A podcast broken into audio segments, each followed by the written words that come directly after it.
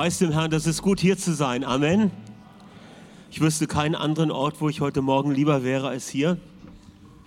Letzte Woche war ich lieber woanders, in Schnee und Sonne, aber jetzt bin ich froh, dass wir, wir sind froh, dass wir wieder hier sind. Gut, preis dem Herrn. Oh, das ist zu weit, da müssen wir ganz schnell zurück. Warum hakt es jetzt? Ah, deshalb, weil es nicht eingeschaltet ist. So. Okay, mehr Liebe, mehr Kraft. Das soll unser Thema heute Morgen sein. Und der Herr hat ein Wort für uns, denn er gibt uns unser tägliches Wort auch heute. Amen.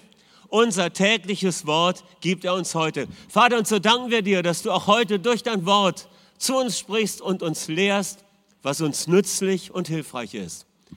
Und wer es glaubt, sagt Amen. Gut. Dann wollen wir zwei Schriftstellen zu Eingang lesen. Und zwar einmal aus dem zweiten Korintherbrief, Kapitel 5 bis 14, von 14 bis 20. Die Liebe des Christus nämlich ist es, die uns drängt, die wir zur Überzeugung gekommen sind, dass ein Einzelner anstelle von allen gestorben ist, folglich alle insgesamt gestorben sind und er anstelle von allen gestorben ist, damit sie, sofern sie leben, nicht mehr aus sich selbst leben, sondern durch den, der statt ihrer gestorben ist und auferweckt wurde. Wenn einer in Christus ist, ist er ein neues Geschöpf. Das Alte ist vergangen, siehe, Neues, Unerwartetes ist geworden. Das alles aber geschah von Gott her, der uns versöhnt hat mit sich durch Christus und in uns die frohe Botschaft der Versöhnung hineingelegt hat. Anstelle Christi sind wir Gesandte Gottes, der in gewissem Sinn durch uns mahnt. An Christi Stadt bitten wir, lasst euch versöhnen mit Gott. Und eine zweite Schriftstelle, 1. Korinther 2, Vers 1 bis 5. Da schreibt Paulus, und ich selbst bin, als ich zu euch kam, Geschwister, nicht gekommen, indem ich euch in überlegener Rhetorik oder Kunstfertigkeit das Geheimnis Gottes verkündete. Ich hatte mich nämlich entschlossen, unter euch auf nichts zu achten als auf Jesus Christus, und zwar als gekreuzigten. So bin ich persönlich in Schwachheit, in Furcht und großem Zittern zu euch gekommen und vollzog sich meine Rede und meine Verkündigung nicht in geschickten Überredungskünsten, sondern in einem Aufweis von Geist und Kraft, damit euer Zutrauen zu Gott nicht auf Geschicklichkeit und Weisheit von Menschen gründet, sondern auf Gottes Kraft. Starkes Pauluswort. Wir wollen das als Ausgangspunkt für einige Gedanken nehmen. Mehr Liebe, mehr Kraft. Wir haben das früher oft gesungen. Aber das Pauluswort beschreibt zwei, diese Paulusworte, die wir gelesen haben, die erste Stelle aus dem zweiten Korintherbrief und die zweite aus dem ersten Korintherbrief. Sie beschreiben zwei Aspekte unseres Dienstes, zwei Pole unseres Daseins. Und die haben sehr viel mit dem Monatsthema von diesem Monat März zu tun, welches lautet die Welt retten oder Errettung der Welt. Und wir können äh, diese zwei Pole, diese zwei Aspekte unter einen ganz einfachen Nenner bringen. Mehr Liebe, mehr Kraft oder durch Liebe bewegt, und in Kraft unterwegs. Amen. Durch Liebe bewegt, in Kraft unterwegs. Bewegt durch Liebe, das hat mit Charakter und Motivation zu tun. In Kraft unterwegs, das hat zu tun mit Autorität, mit Bevollmächtigung, mit Charisma. Charakter und Charisma gehen Hand in Hand. Es ist ja kein Geheimnis um die Liebe und die Kraft in unserem Leben. Sie kommen aus dem Ruhen und sie wachsen mit dem Tun.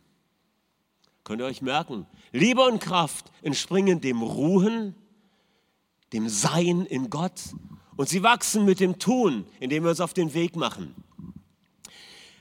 Das sind die zwei Pole unseres Lebens. Sammlung und Sendung nennen es manche. Der Herr ruft die Jünger abseits und dann sendet er sie. Er ruft uns an sein Herz und dann schickt er uns los. Bevor Jesus seine Jünger sendet, um einer sterbenden Welt die Botschaft des Lebens, nämlich das rettende Wort zu verkündigen. Das rettende Wort, vielleicht kurz dazu, ein, das ist ein wichtiges Stichwort. Menschen werden durch Worte gerettet. Wusstet ihr das schon? In Apostelgeschichte 10, Vers 22 und in Apostelgeschichte 11, Vers 14 ist die Geschichte von Cornelius, dem römischen Hauptmann, zu dem Petrus gesandt wird. Und dort steht, dass Cornelius die Stimme des Engels hört, der ihm sagt, lass diesen Mann Petrus holen. Denn er wird Worte zu dir sprechen, durch die du gerettet wirst. Menschen werden durch Worte gerettet. Menschen werden durch Worte gerettet, durch die Verkündigung des Evangeliums von Jesus Christus, dem Gekreuzigten. Und bevor Jesus seine Jünger sendet, einer sterbenden Welt die Botschaft des Lebens, nämlich das rettende Wort, zu verkündigen, macht er etwas. Er ruft sie zur Sammlung. Hey, wartet in Jerusalem, bis ihr überkleidet werdet mit Kraft aus der Höhe und der Heilige Geist auf euch kommt. Und dann werdet ihr meine Boten sein. Sammlung, Sendung. Sich aus, auf ihn ausrichten und dann überkleidet werden mit seiner Kraft. Und diese zwei Pole finden wir an vielen Stellen in der Bibel. Jesaja 40, Vers 31, die auf den Herrn warten. Sammlung, Ruhe. Sie empfangen neue Kraft und sie laufen, ohne zu ermüden. Sie sprechen, ohne dass es ihnen an Inspiration fehlt. Amen. Sprich es doch mal mit mir aus. Mehr Liebe, mehr Kraft. Durch Liebe bewegt, in Kraft unterwegs. Schauen wir uns die Liebe mal genauer an. Ah, ihr wisst, wer diese Frau ist? Okay. Wir kommen gleich nochmal auf sie zu sprechen. Liebe. Die Liebe, von der Paulus spricht, ist nicht menschliche Emotion. Die Liebe, von der Paulus in dieser zweiten Korintherbriefstelle, die wir eingangs gelesen haben, spricht, ist auch nicht Mitleid. Das ist ganz wichtig. Mitleid ist, ist etwas völlig anderes als Barmherzigkeit. Barmherzigkeit verändert den Status quo. Der barmherzige Samariter, er schreitet zur Tat. Barmherzigkeit ist ein inneres bewegt und ergriffen sein, was zur Tat führt. Mitleid hilft den Menschen nicht, aber Barmherzigkeit, Akte der Barmherzigkeit helfen. Und Gott ist ein barmherziger Gott. Und die Liebe, von der Paulus spricht, es ist die Liebe des Christus. Die Liebe des Christus drängt uns. Das ist die Liebe Gottes. Das ist die erste Liebe. Gottes Liebe ist die erste Liebe der Zeit nach, denn sie entspringt in der Ewigkeit. Sie ist Teil des göttlichen Wesens. Und sie ist die erste Liebe der Ordnung nach. Es gibt keine höhere Liebe. Alle anderen Arten von Lieben, alle andere, anderen Arten von Liebe entspringen dieser ersten Liebe, der Liebe Gottes. Und diese Liebe des Christus beschreibt Paulus hier in einer ganz besonderen Weise. Er sagt, Christus der eine ist anstelle von allen gestorben. Wenn er aber anstelle von allen starb, dann sind in seiner Person kollektiv alle Menschen gestorben, weil er Repräsentant der ganzen Menschheit ist, der zweite Adam. Und er ist anstelle von uns allen gestorben, damit wir uns in diesen Tod hineinnehmen lassen. Und sofern wir es tun, auch in seine Auferstehung mit hineingenommen werden und durch ihn neues Leben empfangen. Das ist ein kräftiger Satz und würde sich lohnen, einen ganzen Bibelstundenabend darüber zu brüten und auszutauschen. Ich möchte nur ein, auf eins hinweisen. Paulus sagt nicht, weil er anstelle von allen starb, brauchen wir alle nicht mehr zu sterben. Das sagt er nicht. Was sagt er? Weil er für uns starb müssen wir als freie Menschen dieses Angebot aufgreifen, uns mit seinem Sterben identifizieren im Glauben. Gott erlöst niemals über die Köpfe der Menschen hinweg.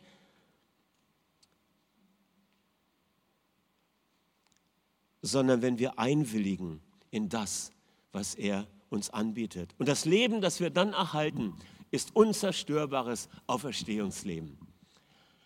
Leben aus Gott. Und dieses Leben, das Gott schenkt, das soll in mir zum Zuge kommen.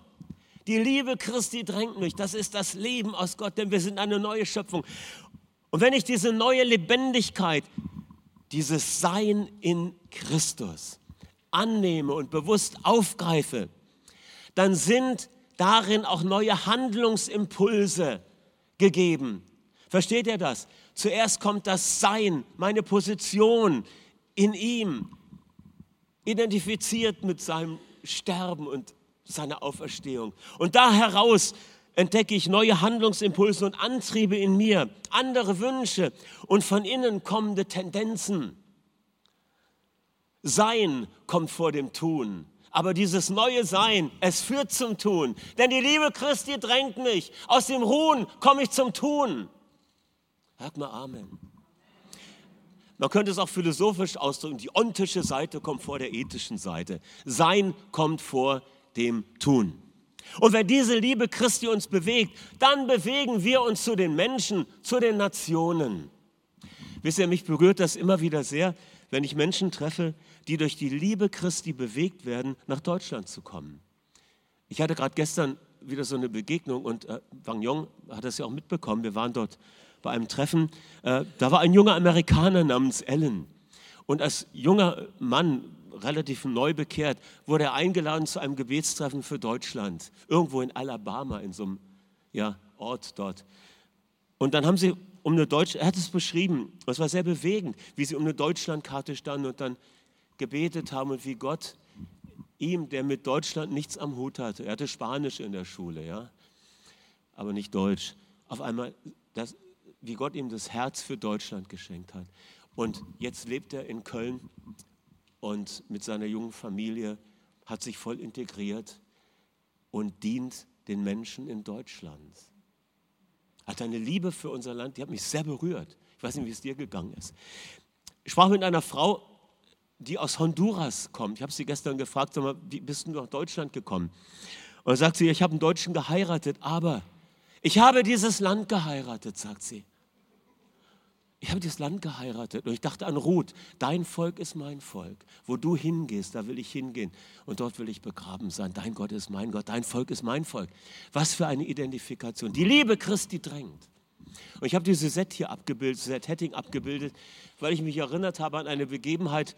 Es war eine Pastorenkonferenz unseres Gemeindebundes und sie erzählte, hatte vorher ihre Geschichte erzählt, wie sie als Südafrikanerin nach Deutschland kam und das sehr, sehr hart für sie war am Anfang. Und dann kam ein, ein Moment, wo für die Nationen gebetet wurde. Es waren viele Fahnen vorne und Vertreter der einzelnen Länder kamen und nahmen die Fahne ihres Landes und beteten für das Land. Und keiner ging nach vorne, um die deutsche Fahne zu nehmen, aber Suzette ging hin. Das vergesse ich mein Leben nicht, es hat mich tief berührt. Sie hat sich identifiziert mit dem Land, an dem sie am Anfang sogar gelitten hat. Was für eine Liebe. Die Liebe Christi drängt uns. Ich dachte in dem Zusammenhang auch an Paul Thor Aspern. Wer kennt diesen Namen? Paul Thor Aspern, ein Pionier in der geistlichen Gemeindeerneuerung in der evangelischen Kirche. Er war Pfarrer und war im Westen. Und Gott hat ihm den Auftrag gegeben, geh in den Osten. Viele sind aus dem Osten in den Westen gegangen. Aber Gott sagt ihm, geh in den Osten. Und so ist er in den Osten gegangen und hat dort Gemeindeaufbau betrieben während der DDR-Zeit. Da denkst du auch, Mensch, sollte froh sein, dass er hier ist. Nein, die Liebe Christi drängt.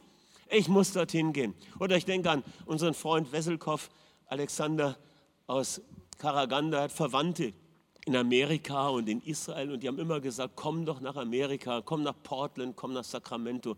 Er sagt, nein, ich habe einen Auftrag hier in meiner Heimat in Kasachstan. Die Liebe Christi drängt uns. Jetzt frage ich mich und uns alle heute Morgen, Warum sind wir manchmal oder auch öfter nicht durch die Liebe Christi gedrängt?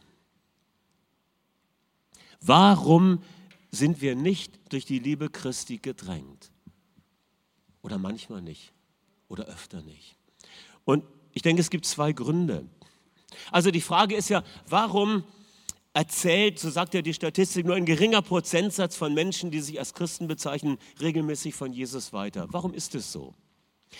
Warum haben wir in unseren Gemeinden so oft das Anliegen, von Jesus zu erzählen, den Menschen überlassen und unsere christliche Universalrolle vergessen?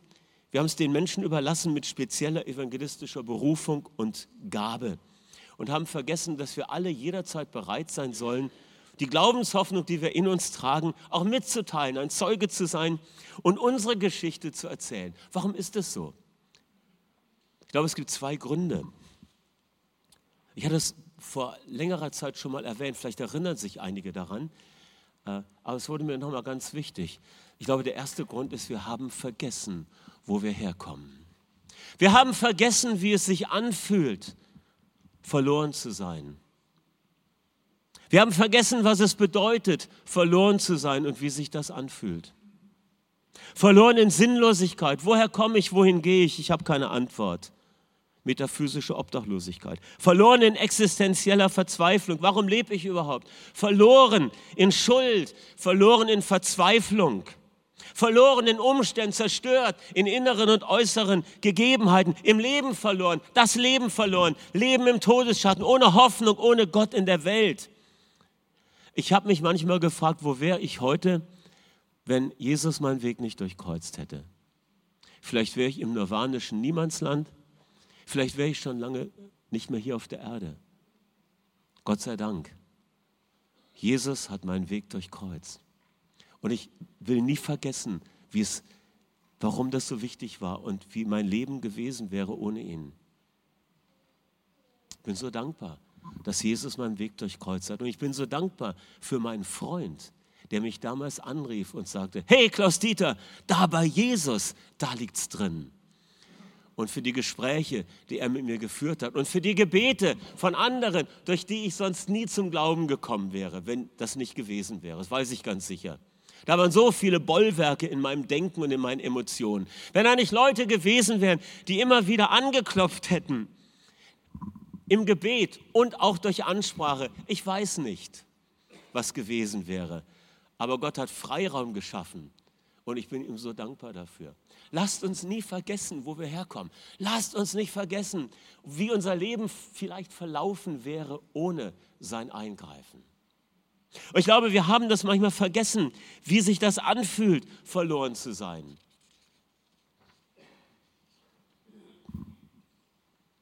Wir haben noch etwas vergessen. Wir haben vergessen, wo Menschen ohne Jesus hingehen. Wir haben vergessen, wo Menschen ohne Jesus hingehen. Wir glauben nicht wirklich, dass es eine Verlorenheit für immer gibt. Hand aufs Herz. Wir glauben es manchmal nicht wirklich, dass es eine Verlorenheit ohne Jesus gibt, eine Verlorenheit für immer. Gibt es einen Zustand von Verlorenheit über diese Zeit der irdischen Existenz hinaus? Diese Frage berührt ja ganz sensible theologische Themen über Gericht, über Leben nach dem Tod. Und der biblische Befund, er spricht in Bildern, er redet von Finsternis, Feuer, ewig, endgültig. Und es hat viel mit diesem Wort zu tun, das in unserem Sprachgebrauch Hölle heißt. Das ist ein ganz schlechtes Wort. Es, es hilft uns, also das schlechtes Wort ist ein schwieriges Wort, weil es geht doch nicht um das, was im alltäglichen Sprachgebrauch damit in Verbindung gebracht wird. Das war die Hölle für mich, nämlich die Prüfung, die Nachbesprechung mit dem Abteilungsleiter. Oder das war ein höllisches Verhör wegen Folter und Einschüchterung. Oder hat jemand die Hölle von Stalingrad überlegt. Oder ein GI-Veteran, er kommt aus der grünen Hölle des vietnamesischen äh, Regenwaldes zurück. Louis Trenker überlebt die weiße Hölle am Piz Palais und dreht einen Film und der Extrembergsteiger die weiße Hölle der antarktischen Wüste. Darum geht es doch nicht. Es geht um einen Zustand nach dem Tod, nach dem Sterben. Und das hat zu tun, das hat nichts zu tun mit christlichen Überlieferungen, spätmittelalterlichen Vorstellungen, die Ablassprediger verbreitet haben, um Menschen zu manipulieren, ja durch Angst vor den Teufeln als den Herren der Hölle, die die Menschen fantasievoll quälen. Was für ein Unsinn. Es geht auch nicht um Vorstellungen, wie sie in die Künste eingeflossen sind. Bilder von Hieronymus Bosch oder Botticelli. Es geht auch nicht um äh, dieses wunderbare äh, Werk von Dantes göttlicher Komödie, eine Jenseitswanderung durch Hölle, Fegefeuer und Paradies mit Gesellschaftskritik gepaart. Alles gut und schön, aber das ist nicht das, worum es geht, wenn wir um den Zustand der Verlorenheit für immer nachdenken. Worum geht es denn genau? Diese Verlorenheit für immer ist nichts anderes als die endgültige Selbstausschließung von Gottes Gegenwart aufgrund einer eigenen Entscheidung. Ich glaube, wir haben vergessen, wo Menschen ohne Jesus hingehen. Sie gehen in eine ewige Zukunft außerhalb der Gegenwart Gottes. Und diese Verlorenheit ist die endgültige Selbstausschließung von Menschen aufgrund eigener Entscheidung, weil Liebe wirklich ist und Willensfreiheit nötig ist, ist diese Verlorenheit möglich.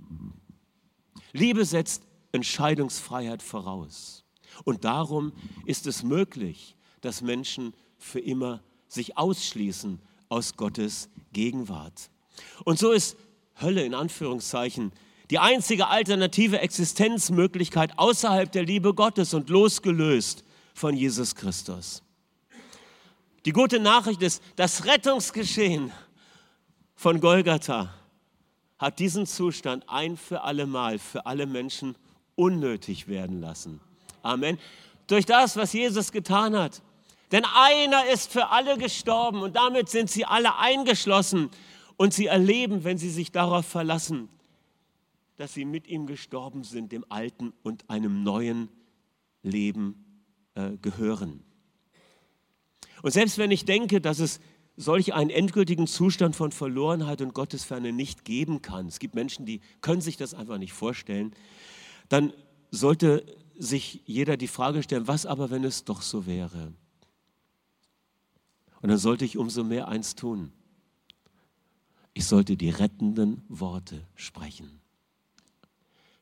Denn Menschen werden durch Worte gerettet, die einem liebenden Herzen entsprechen und die verkündet werden in der Kraft des Heiligen Geistes. Jetzt fragst du, was ist aber mit denen, die keine Gelegenheit haben, das Evangelium zu hören? Das Erste, es gibt keine Errettung außerhalb von Jesus Christus. Er ist der Weg, die Wahrheit und das Leben. Niemand kommt zum Vater außer durch ihn. Darum ist der Missionsauftrag verpflichtend. Darum sprechen wir Worte, durch die Menschen gerettet werden. Das Zweite, wir vertrauen auf Gottes Gerechtigkeit und Gnade denen gegenüber, die nur die allgemeine Offenbarung Gottes als Schöpfer haben und die versucht haben, ihrem Gewissen gegenüber treu zu leben und den Schöpfer zu ehren umso mehr ist der Missionsauftrag verpflichtend. Amen. Umso mehr ist er verpflichtend, dass wir ihnen die Worte des Lebens verkündigen. Und immer wieder, wir haben es auch von Juan gehört, warum ist keiner gekommen und hat mir früher was von Jesus erzählt. Und so warten Dörfer und Städte und Subkulturen in unserer Welt darauf, dass jemand kommt und ihnen Worte sagt, durch die sie gerettet werden. Amen. Das zweite Stichwort ist, ist die Kraft. Kraft. Ich dachte so an Paulus in Athen und in Korinth. Die Stelle aus dem ersten Korintherbrief, die wir eingangs gelesen haben, wo Paulus sagt, ich hatte mich entschieden, dass ich verzichte auf kluge Kunstfertigkeit der Rede, sondern dass ich ganz schlicht und einfach nichts anderes verkündige als Jesus und sein Erlösungswerk. Und das schreibt er, als er von Athen unterwegs ist nach Korinth. Oder er denkt zumindest wahrscheinlich auch an diese Zeit. Man müsste es nochmal genau gucken mit der Datierung. Wir lesen in Apostelgeschichte 17 und 18, wie Paulus einerseits in Athen evangelisiert hat und in Korinth. In Athen spricht er auf dem Areopag und er macht das sehr geschickt. Ja? Er zitiert ihre Dichter, er greift das auf, was Kontaktpunkt fürs Evangelium ist, ein Altar dem unbekannten Gott und er macht das sehr clever. Das Ergebnis es wird jetzt nicht so viel davon berichtet, dass dort direkt eine Gemeinde entstanden sei.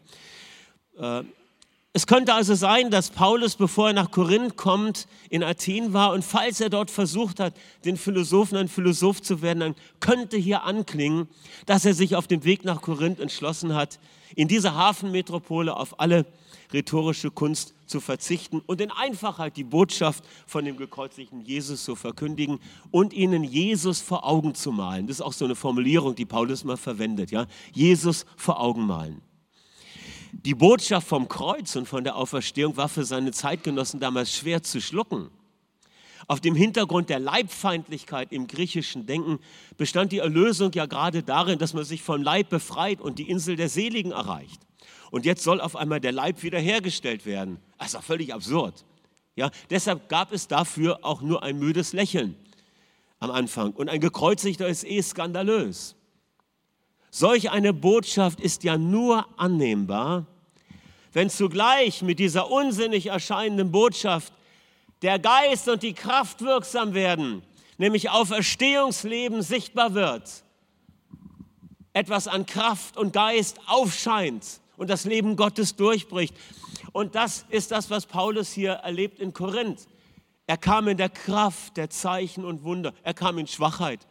Das heißt, in totaler Abhängigkeit von Gott.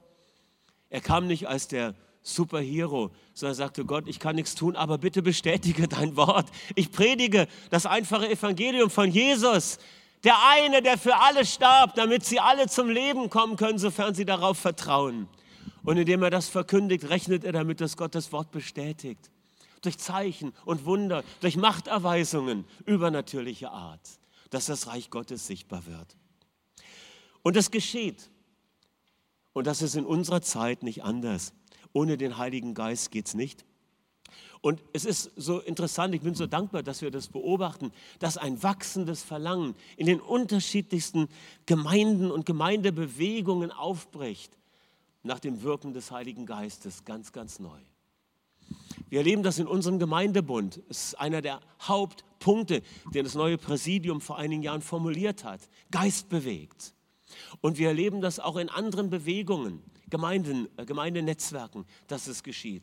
Und auch in ganz neu gegründeten Lifestyle-Churches, da ist ein Ausstrecken, man nennt sie so, ein Ausstrecken ja, nach dem Wirken des Heiligen Geistes, nach dem Prophetischen und nach dem Handeln Gottes in der Mitte.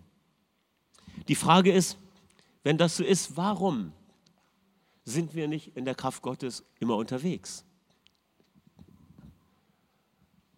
Was ist der Grund, warum wir nicht so viel in der Kraft Gottes unterwegs sind? Ich glaube, dieser Punkt hat mit dem Zweck von Pfingsten zu tun, den wir lange Zeit nicht recht verstanden haben oder vergessen haben. Wir haben den eigentlichen Zweck der Pfingsterfahrung vergessen. Wir haben sie missinterpretiert. Wir haben es begrenzt auf ein einmaliges Erlebnis des Sprachengebetes. Wir haben es vielleicht reduziert auf ein äh, prickelndes Gefühl der Gegenwart Gottes. Oder wir haben gedacht, eine besondere Form von Lobpreis und Anbetung, das ist das charismatische Element. Nichts ist ferner als die Wahrheit. Das ist schön, wenn man inspirierte Lieder hat, aber das ist nicht äh, allein die Gegenwart des Heiligen Geistes. Wofür ist der Heilige Geist gegeben? Wofür ist die Kraft Gottes gegeben? Sie ist dazu gegeben, dass wir seine Zeugen sind. Die Kraft von Pfingsten, die Kraft des Heiligen Geistes ist gegeben zur Bezeugung unseres Glaubens. Mehr Liebe, das ist die Motivation, weil wir nicht vergessen, wo wir hergekommen sind und weil wir nicht vergessen, wo Menschen ohne Jesus hingehen. Liebe drängt uns, und dazu kommt die Kraft, mit der wir unterwegs sind. Und das ist nicht eine Kraft aus uns, es ist nicht die eigene Stärke und Klugheit und die Methoden, die wir alle uns angeeignet haben, sondern es ist die Bestätigung, das Aufscheinen des Lebens Gottes, in dem wir es vermitteln. Und ich sage dir was, wenn du in diesem Bewusstsein lebst, dann bist du irgendwo mit Menschen zusammen Sei dir bewusst in dem Moment, ich vermittle das Leben Gottes, ich repräsentiere das Reich Gottes. Und in dem Moment fängt etwas an zu passieren. Es wird etwas geschehen. Und irgendwie wirst du dann keine Ruhe haben. Ich habe letztens auch so ein Erlebnis gehabt, als ich nach äh, Izmir gefahren bin. Ich setzte mich ins Flugzeug und neben mir kam ein netter Mann, etwa so ein, ein Mit-50er, und wir kamen sofort ins Gespräch, weil er so gesprächig war. Ich wollte gar nicht, ich war müde, ich wollte eigentlich ausruhen. Aber er hat mich sofort angesprochen. Wir kamen ins Gespräch, er erzählte, ich fahre zu einer Beerdigung meiner Tante. Und dann erzählt er, dass er eine äh, Metallplatte im Fuß hat, weil er sich da verletzt hat. Krankengeschichte erzählt, äh, Familiengeschichte erzählt. Ein sehr netter Mann, ein äh, kurdisch-aramäischer, äh, türkischer Staatsbürger. Und ich dachte nur, Mensch, ich muss ihm irgendwie das Evangelium erzählen. Und wir kamen dann über Beerdigung so ein bisschen ins Gespräch über den Glauben, weil ich erzählte, wir hatten auch gerade eine Beerdigung in unserer Gemeinde. Und er fragte, was machen Sie beruflich? Und dann waren wir beim Thema. Und dann sagte er, ja, bei Ihnen ist das mit den Beerdigungen ja anders als bei uns. Und haben wir über den Ritus, über Familie und so weiter gesprochen. Und dann endet, lief das Gespräch so aus, ohne dass wir weiter zum Punkt gekommen sind. Und er schaute sich dann auf dem Handy so einen Film an und ich habe ein bisschen geruht. Und ich dachte so in meinem Herzen, es kann doch nicht sein, dass wir gleich aussteigen und das war's. Ja? Und dann habe ich mich auf einmal erinnert an seine äh, Fußgeschichte, dass er da Schmerzen hat. Und im Landeanflug habe ich ihn dann nochmal angesprochen, war mir auf einmal alles egal. Ich sage, ich wollte nochmal darauf zurückkommen, Sie haben mir ja erzählt von Ihrer Verletzung. Wir beten immer in unseren Gottesdiensten für Menschen, die krank sind oder Schmerzen haben. Darf ich für Sie beten? Ja, gerne. Da habe ich ihn kurz gesegnet und für ihn gebetet. Und er sagte dann am Ende, ach so, das ist Liebe Gottes und so weiter. Ne? Und am Ende sagte er, man sieht sich immer zweimal im Leben. Mal schauen. Lasst lasst uns Gelegenheiten suchen. Und ich wünsche mir, dass es noch viel zielgerichteter wird. Ich wünsche mir, dass es so wird wie beim Werner Nachtigall, ja, dass die Leute dann immer gleich so ihr Leben Jesus anvertrauen. Lasst uns offen sein dafür. Vergiss nicht, wo du herkommst. Vergiss nicht, wo Menschen ohne Jesus hingehen. Und vertraue darauf, dass seine Kraft es möglich macht. Vielleicht eine Geschichte noch. Wir hatten vor zwei Jahren etwa einen Prüfstatiker hier im Haus. Und als wir dann hier durchs Haus liefen, hinkte er. Und ich habe ihn dann am Ende, bevor er sich verabschiedet hat, gefragt, ob ich ihm was fragen dürfte, was er denn mit seinem Fuß hat. Günther war dabei. Und dann hat er erzählt, dass er da eine Verletzung hat und dass das sehr schwierig ist. Und Operation war, glaube ich, auch, weiß ich nicht mehr genau. Habe ihn gefragt, ob wir für ihn beten dürfen. Ja, gemacht. Später schreibt er, äh, er glaubt ja nicht, aber es hat ihn sehr berührt und er hat Zuwendung gespürt. Und jetzt nach zwei Jahren hatten wir nochmal Kontakt und hat er geschrieben, dass es besser geworden ist aufgrund des Gebetes und dass er ganz, ganz stark äh, irgendwie eine Gegenwart gespürt hat. Ja? Lasst uns für Menschen beten und lasst uns beten, dass auch dieser Mann durchbricht zu einer lebendigen Beziehung. Möge Gott das schenken, dass wir von Liebe bewegt in Kraft unterwegs sind damit Menschen gerettet werden. Warum? Weil ein Engel vom Himmel Worte des Lebens spricht? Nein, weil wir Worte sprechen, die Gott bestätigt. Amen. Lass uns kurz aufstehen und miteinander beten. Vater im Himmel, wir danken dir für deinen wunderbaren Plan, dass du dir vorgenommen hast, dass Menschen das Wort der Erlösung verkündigen. Herr, und wir sind diese Menschen. Und hier sind wir heute Morgen mit all unserer Schwachheit, mit all unserer Begrenzung. Und wir danken dir, dass du das sprengst. Wir danken dir für zwei Kräfte in unserem Leben. Für die Liebe des Christus, die in uns lebt, die in uns hineingepflanzt worden ist und aus der unser Tun entspringt, welches du bestätigst durch das Wirken des Heiligen Geistes. Und so beten wir noch einmal miteinander und sprechen, mehr Liebe, mehr Kraft. Sag's mal, mehr Liebe, mehr Kraft. Ich empfange es. Ich empfange es. Ich bin bereit. Ich bin bereit, Worte des Lebens zu sprechen. Amen. Amen.